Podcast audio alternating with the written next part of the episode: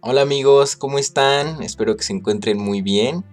Ya una semana más, una semanita más que se acaba. Pues ya la semana laboralmente se terminó. Y pues es un gusto tenerlos de vuelta aquí en este bonito podcast Platicando Ando. El día de hoy pues no me encuentro solo, ya que tengo aquí a mi lado en el estudio de grabación, aquí en el corporativo de Platicando Ando, en el corporativo, tengo aquí a pues mi querida y estimada y amada Carla Cravioto. Mi amor, ¿cómo estás? Muy bien, ¿cómo están ustedes? Bueno, aquí, aquí gustoso de tenerte de nueva cuenta en el, pues en el estudio de grabación frente a los micrófonos. Y pues con gusto de decirte de que eres la primera invitada de el 2021 de Platicando Ando el podcast. Bueno, la verdad es que el año pasado nada más tuvimos dos invitados, ¿no?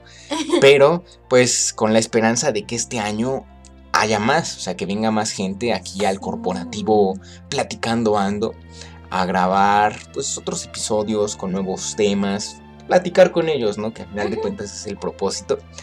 Y pues como la gente ya te conoce, la cosa es que pues vamos a hablar de los miedos. La semana pasada ya hablamos de los miedos y hablamos un poco de los miedos que tiene la gente, ¿no? Por ejemplo, a la oscuridad, a las arañas, a las alturas, que yo les mencioné que sí me da cierta cosita. Yo tengo una duda. Tú dijiste que te da cosa lo de las alturas, pero hablaste de las montañas rusas. Es que no me acuerdo qué dijiste, pero, o sea, ¿te dan miedo las montañas rusas o no?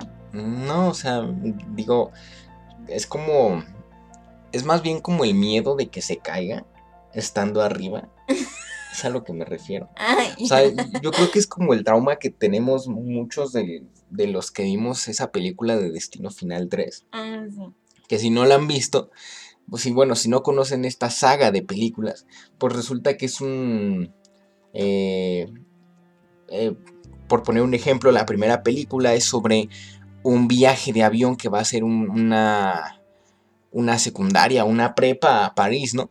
Y ya en el avión uno de los pasajeros, uno de los chicos, tiene una premonición con que el avión se va a estrellar.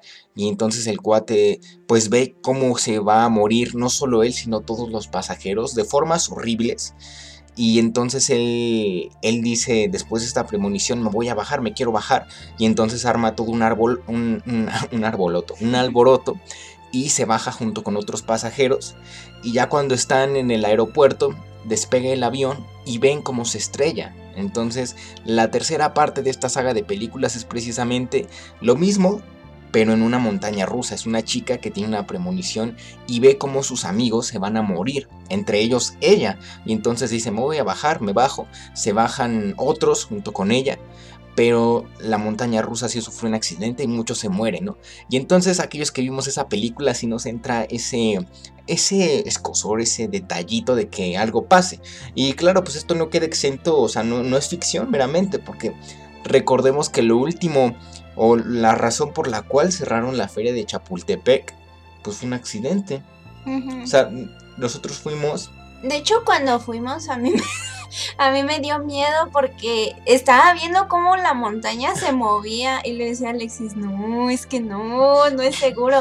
Y ya después, como meses o semanas. Sí, no, fueron meses. O sea, nosotros fuimos en abril de 2019 y la, la feria la cerraron yo creo que septiembre, en octubre.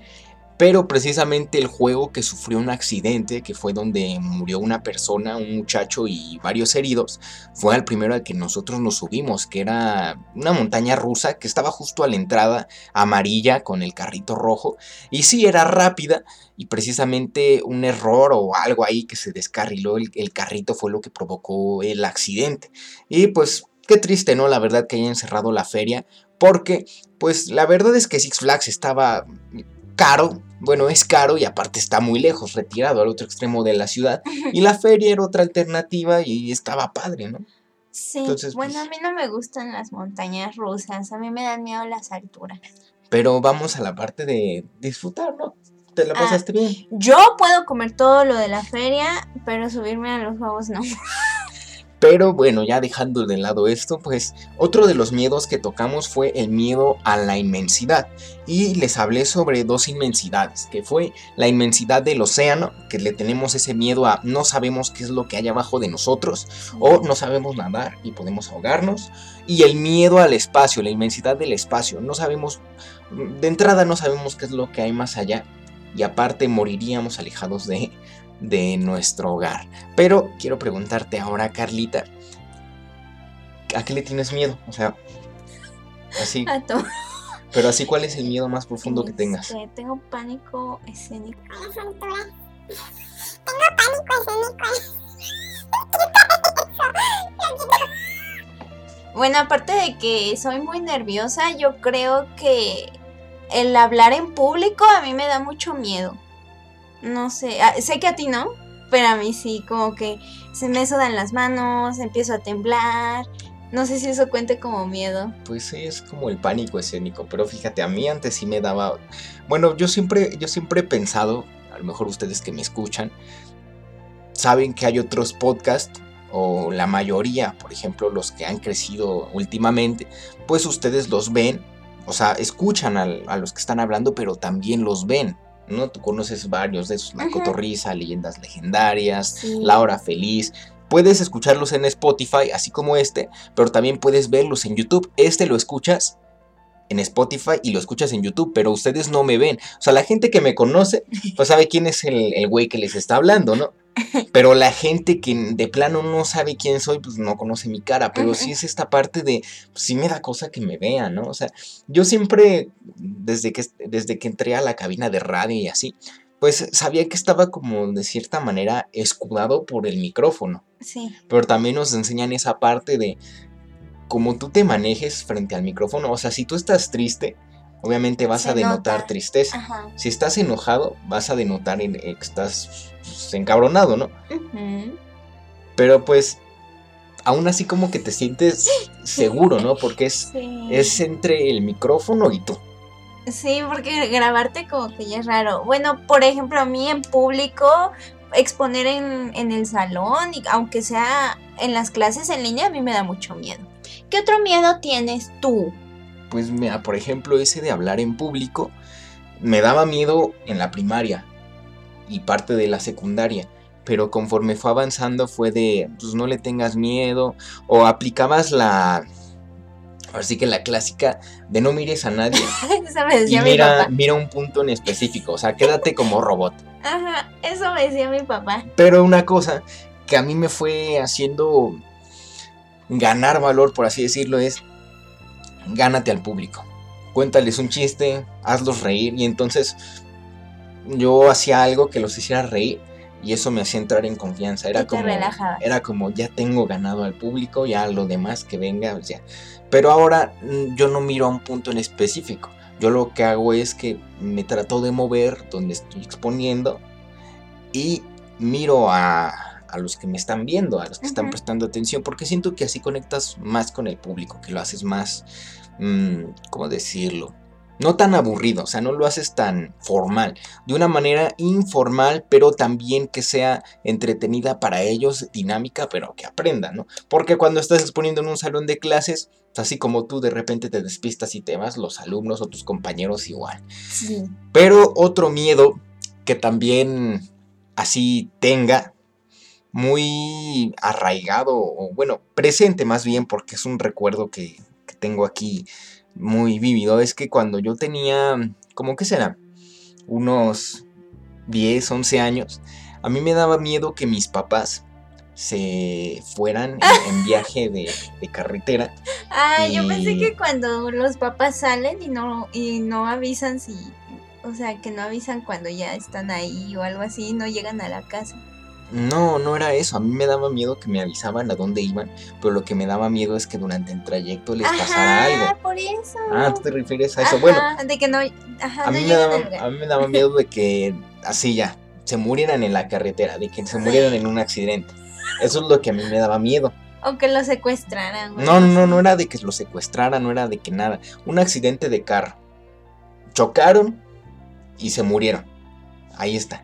No van a regresar. Y eso es lo que a mí me daba miedo. Entonces cuando ellos antes eh, nos encargaban así, te vamos a llevar con tu abuelita, con tus abuelos, con tu tío, aquí te vas a quedar, pues nada más en lo que vamos, ¿no? Vamos de aquí a Pachuca, ¿no? Vamos de aquí a Querétaro. Para mí era un suplicio porque era está bien lejos y aparte a mí me da cosa, o sea, es, era, era, ese temor de, ¿y si pasa esto? ¿Y si chocan? Y esto es algo que ellos no saben, o sea, jamás se los conté, ya cuando escuchen esto, pues sabrán, ¿no? Que ese era mi mayor miedo de que chocaran, porque en mi mente era de, en algún momento va a pasar algo, pero si algo he notado hasta ahora que ha hecho que ese miedo se fuera reduciendo es que mis papás son buenos conductores, los dos ambos se ponen las pilas al volante y pues sí tienen una excelente pericia al manejar, pero ¿tú qué otro miedo así? A mí me dan miedo los insectos. Mm, bueno, miedo y asco. No sé si a ti te den como cosita. A ti no, ¿verdad? Te, gusta tomarle fotos y todo.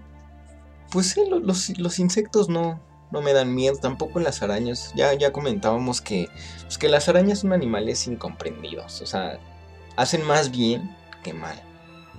Mm, no lo sé. Y los insectos, pues están, pues igual están padres, ¿no? Las hormigas, las abejas. O sea, sí hay algunos que sí se ven medio feos. Sí. Pero pues de ahí que te hagan algo malo. Pues, de hecho, estábamos viendo buscando a Nemo y estábamos viendo que, no sé si vieron la parte en donde Dory y este Marlin van a ver lo del visor y que hay como animales acuáticos así súper raros. A mí me dan asco eso, ese tipo de... No, no, no asco, sino miedo, como que están feos. es como de las profundidades. Eso es otra cosa que le da miedo a la gente que le, tiene miedo al mar. O sea, no solo ahogarse, sino que... Lo pues, que está abajo. Hay animales ahí que pues no conocemos y pues le tienen miedo. Otras personas le tienen miedo a los fantasmas. Por ejemplo, le tienen miedo a encontrarse con un aparecido o con seres paranormales como una bruja, un nahual, un chaneque. Yo sí creo en los nahuales. Pues mira, aquí en, México somos muy, muy ricos en cultura y en tradiciones y pues esto de los nahuales es bastante popular en pueblitos como Oaxaca, Chiapas. Aquí en el Estado de México pues también hay historias así sobre nahuales y hay gente que vive en zonas rurales que sí pues, le tiene miedo a, ciertas cosas, ¿no? Es así de yo a cierta hora yo ya no salgo, meto a mis gallinas, a mis perros y ahí afuera hagan lo que quieran. Y es así de, pues, de que sí da miedo. Fíjense, yo una vez fui a, con mi familia, fui, era creo que entre, entre Toluca y, no sé, era por ahí por Toluca, ¿no? Por la, por la carretera habíamos ido a la casa de, unos, unos conocidos, por así decirlo, y ya en la noche la casa estaba como en medio de prácticamente de la nada, al frente varios kilómetros adelante estaba la carretera, pero atrás era el bosque, el monte, y en la noche se empezaron a escuchar un buen de perros, muchos, muchos, muchos perros y ya nos empezaron a contar que pues hay jaurías ahí de perros, o sea, pues son, son perros pues, ahí salvajes, ¿no? Que se que se congregan y pues imagínate, pues no comen croquetas, pues no están acostumbrados que tengan hambre y te coman, o sea, no es como no, es como Lucas, no es como Fanny que pues, los controlas, no son perros salvajes. También hay gente que le tiene miedo a los animales, o sea, encontrarse con un oso, encontrarse no sé, encontrarse con un animal ah, que ponga en, pues, peligro su vida. Lo que te estaba diciendo, no sé si me escuchaste, pero lo del rey rata a mí me da mucho asco sí Alexis les quiere mostrar, pero son varias ratas que están en, una, en un mismo lugar y de tanto tiempo que están ahí juntos empiezan a enredar y hacen como una forma de varias ratas juntas y da mucho asco. No sé si a ti te dio asco ver eso. Pues fíjate, no, no me da asco, pero sí me, me intriga cómo se juntan, o sea, cómo sobreviven con la cola enredada pero si hay gente que le tiene miedo a las ratas. O sea, ver a las ratas les causa pavor. Por ejemplo, mi mamá. Mi mamá no puede ver a las ratas. Porque se asusta. Se asusta. Y entre ellos a otro tipo de plagas como las Sí, cucarachas. Que son feas. Pero las ratas más. Y yo digo, ¿por qué le tenemos miedo a las ratas, no? O sea, sé, sé que, Bueno, es que por los, por los virus, ¿no? O... mm, bueno, sí, por, por todos los virus y todo, pero ya cuando la tienes de mascota y dices, bueno, pues no está tan fea, ¿no? Es A que, ver, ¿te compro una? ¿Te gustaría? pero pues es distinta a la que sale de las alcantarillas, porque pues esa viene sucia, viene mugrosa. Ah, bueno, eso sí. Y pues esa parte de las Mugrosa. enfermedades Ajá. también es otro miedo, otro terror que tiene la gente. Ya no Nuestra hablemos. compañera Waxon, ¿Qué tiene? que ella es este, ¿cómo se llama eso? Ah, hipocondriaca. Es hipocondriaca. Sí, la gente que puede ser hipocondriaca, pues en esto de la pandemia, ¿cuántas veces no han sentido que ya les dio el COVID? Entonces ya llevan su lista o su cuenta de, ah, hoy me volvió a dar un COVID falso. O pasado mañana, otro. Entonces, a mucha gente le, le pasa eso de, pues que se siente enferma cuando en realidad no tiene nada. O a veces cuando están tan traumados con lo de la higiene, yo siento que eso se debe a un trauma que tuvieron de pequeños, así como de que les dio tanto asco algo que ya desde ahí tun tun tun. O puede ser nada más porque sí y ya. Pues sí, fíjate, eso también de la parte de los traumas, más, más que nada los traumas, las fobias, que eso pues podríamos calificarlo completamente distinto al miedo, porque ya la fobia es como algo ya más extremo, ¿no? O sea, el miedo es, pues ahí está, ¿no? O sea... Pero la cosa. fobia es de que ni lo puedes ver. Yo tenía una amiga que le tenía mucho, mucho pavor a las botargas. A las botargas. Cualquier botarga, Doctor Cualquiera. Simi, Winnie Pooh, Sí, veía algo así y se iba corriendo. o a los payasos. Y yo le preguntaba, ¿por qué te da miedo? Y me decía, no sé, me da miedo. Entonces, Así, los veía y corría. ajá. Entonces también, pues puede ser que de, de pequeña la haya perseguido una botarga y le haya quedado el trauma, o haya visto alguna que estaba fea, Yo creo, pero ella nunca supo por qué le dan miedo. o sea, pero ni siquiera podía ver Barney. No. No, o sea, verlo en la tele sí, pero así de verlo en vivo, no. O la gente que le tiene miedo a los payasos, Ándale, que también. Ay, pero los payasos sí son feos. Pero te hacen reír, o sea, no todos son... No, a ver, aquí va. A ver, vamos a Fobia a buscar. los Fobia a payasos. los payasos. Es que son feos. O sea, vean a Coulrofobia se llama. Pennywise. Y aquí dice que la coulrofobia es la fobia o miedo irracional a los payasos y a los mimos. Afecta especialmente a los niños, aunque puede aparecer en adolescentes y adultos.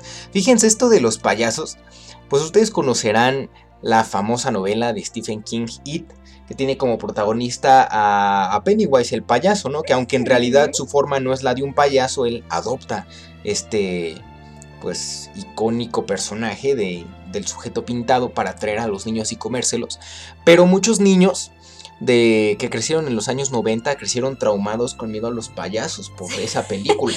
Bueno, eso y algunas escenas. Por ejemplo, mi hermano no se podía bañar porque pensaba que le iba a salir el payaso por la coladera. No sé si has visto esa escena de la regadera. Sí, o que te iba a salir de la coladera. Creo que dejó es la, la primera película que sacaron, la miniserie de los 90, dejó más niños traumados que la nueva versión. Esa como fue, eh, digamos, más comercial, pues estuvo muy en boga de todos y ya con la moda o el estilo de series como Stranger Things, pues ya la gente no se asustaba tanto, ya si eres muy miedoso o de plano no superaste tu fobia a los payasos, pues sí te sacaba un pedo, pero la gente que creció, como dices tu hermano, viendo esa serie, tuvo bastantes miedos a bañarse, a que le saliera del lavabo algo, A mí, por ejemplo, al ver Chucky, yo pensaba que Chucky me iba a salir de la taza y me iba a picar la cola. O también a Chucky. Fíjate, yo también le tenía miedo a, a Chucky. Y ese miedo lo perdí cuando vi por primera vez la película. O sea, yo no, yo no veía la película completa porque a mí me causaba miedo. O sea, yo veía a Chucky nada más. Y era así pavor, miedo. Sí, Terror. era feo. Sí, era, era, era feo. Hasta que vi la primera película y supe que lo mataban. Y entonces ahí entendí que si en algún momento Chucky aparecía en mi vida, pues lo podía matar. ya después salió el hijo de Chucky, la novia de Chucky, pues ya no estaba tan chido. Ya no daba tanto miedo. Sí, ya bastante comercial. Pero eh, otra, otro, otro personaje así del terror que de verdad hizo que que eh, me diera bastante miedo fue la niña del exorcista. Ah, sí, también. O sea, yo, yo de día podía ver cuántos videos fuera del exorcista y de terror en YouTube, pero ya en la noche me hacía futi futi. Era de, de ni al baño podía ir por el miedo, que era de, siento que me va a salir algo ahí, siento que me va a salir una cosa de, de, pues de ahí la niña del exorcista me va a matar o no sé. No, sé si a ti te pasa que cuando te metías a, bañar y cerrabas los ojos para ponerte shampoo, veías como imágenes así de películas de terror. ¿Nunca te pasó? no, no, no me pasaba eso, pero sí me, sí me pasaba que a mí me daba cosa cerrar los ojos porque pensaba que había alguien atrás de mí. Entonces, pues yo lo que hacía era, pues me fletaba y con los ojos abiertos y ahora sí con el mínimo cuidado posible para que no me entrara espuma. lo que sí me daba miedo es que cuando me bañaba, yo normalmente en la primaria me bañaba en la noche. Porque en la mañana pues no me bañaba, me iba así ya todo fresco. Me iba fresco. Yo me bañaba en la noche. y a mí me daba mucho miedo ver, en, ver, o sea, que se asomara algo por la ventana de mi baño. A pesar de que pues está en un segundo piso y es casi imposible que alguien se asomara, a mí me daba mucho miedo. Que de repente volteara y viera la cara de una niña ahí. Era lo que a mí me daba miedo. y cuando salía del baño, justo enfrente de, de la regadera hay un espejo. Ay, sí es cierto. Que pues por el calor del vapor y todo se empaña. Y entonces cuando yo abría el cancel, me daba un pavor ver algo. Ver algo atrás de mí, como a la niña del aro, así con todo su pelo caído frente a la cara. Era algo que me daba miedo.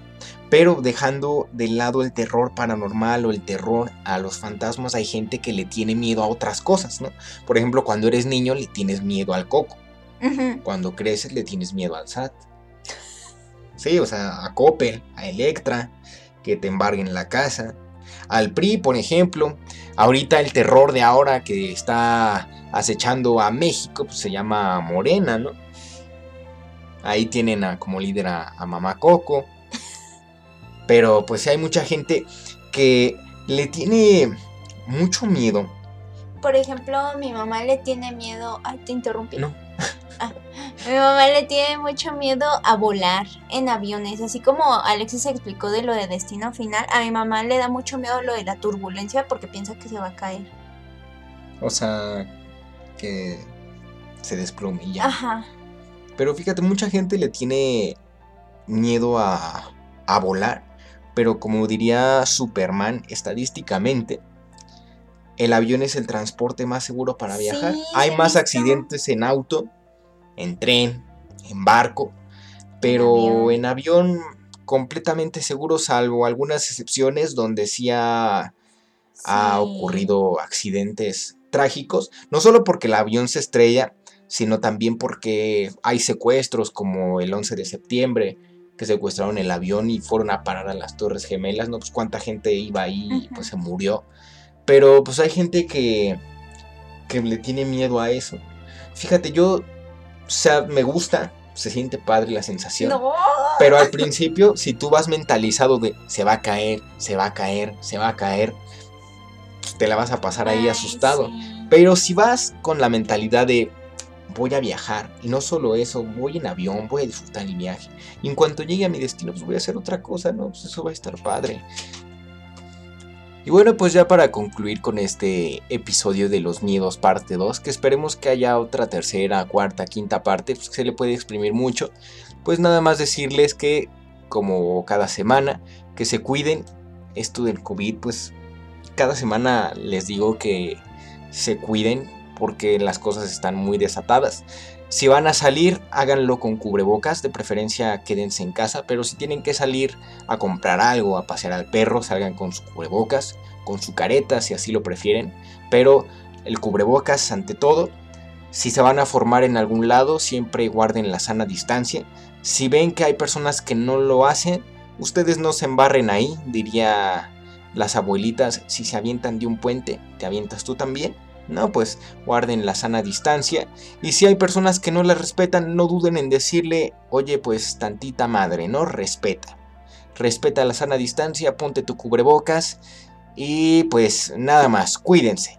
Y hoy, hoy 5 de febrero del año 2021, se recuerdan dos cosas. El primero es el aniversario de la promulgación de la Constitución mexicana del año 1917, ya 104 años desde que se promulgó pues, este documento tan importante, la Constitución, la Carta Magna, como le conocen otros, y pues un 5 de febrero también, pero de 1984, fallecía a los 66 años de un infarto agudo al miocardio Rodolfo Guzmán Huerta, para los que sean amantes y fanáticos de la lucha libre, pues ya saben quién es Rodolfo Guzmán Huerta, pero si no, pues les digo, era el santo. Así es, un día como hoy, pero de 1984, moría el santo. Él ya estaba pues prácticamente en las últimas de su carrera, ya se dedicaba a hacer eh, shows de escapismo, ya no se centraba tanto en las arenas, ya de hecho su hijo, el hijo del santo, ya también estaba dentro del pancracio, pero pues él muere muere de un infarto y muere la leyenda. Muere un 5 de febrero de 1982 y dejó un gran recuerdo. Curiosamente murió después de una presentación en el Teatro Blanquita y pues él no había no había sido eh, una víctima exenta de los infartos, ya había tenido y recordemos que las personas que sufren de uno regularmente caen y es ya para, para morir, ¿no? Entonces eso le pasó al santo. Un día como hoy, de 1984, fallece Rodolfo Guzmán Huerta. Pues aquí lo recordamos, también recordarles a todos ustedes, querido público, al conocedor y también a los nuevos oyentes, que el episodio número 3 eh, de este podcast es dedicado a la lucha libre, así se llama la lucha libre, entonces pues si quieren ir a escucharlo, vayan, está entretenido. Creo que trato de resumir muy bien la lucha y a pesar de que era cuando empezaba y tengo pues por ahí varios errores, mm, por así decirlo, de locución, pues lo hice con mucho cariño porque amo ese deporte y sobre todo para satisfacerlos a ustedes. Y antes que nada quiero darles las gracias a mi invitada, Carlita, Carla Cravioto, mi amor, despídete. Muchas gracias por invitarme y gracias por escuchar este podcast tan padre. Y sin más, mis amigos, pues les mando un fuerte abrazo a la distancia, que se cuiden y pues vean el Super Bowl. Ya viene el Super Bowl para los amantes del americano. ¿A quién le van? Kansas City o Tampa Bay. Ahí hagan sus apuestas. Y para los que no son tan amantes del juego, pues va a venir el medio tiempo con The Weeknd y Ariana Grande, ¿no? Son los que van a cantar. Mm, no sé, pero...